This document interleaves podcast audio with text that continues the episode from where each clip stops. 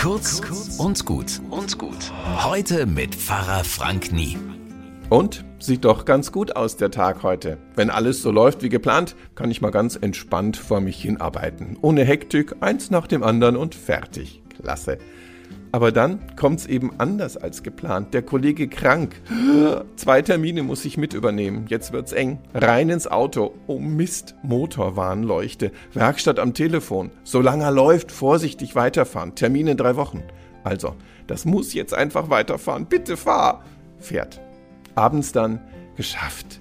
Die Arbeit erledigt, das Auto heil heimgebracht, endlich die Füße hochlegen. Okay, der Hund muss noch raus, aber sonst alles Paletti. Manchmal wird es einfach richtig viel. Und dann, dann wachsen uns oft ganz wunderbar die nötigen Kräfte zu. Genau dann und nur dann, wenn wir sie brauchen.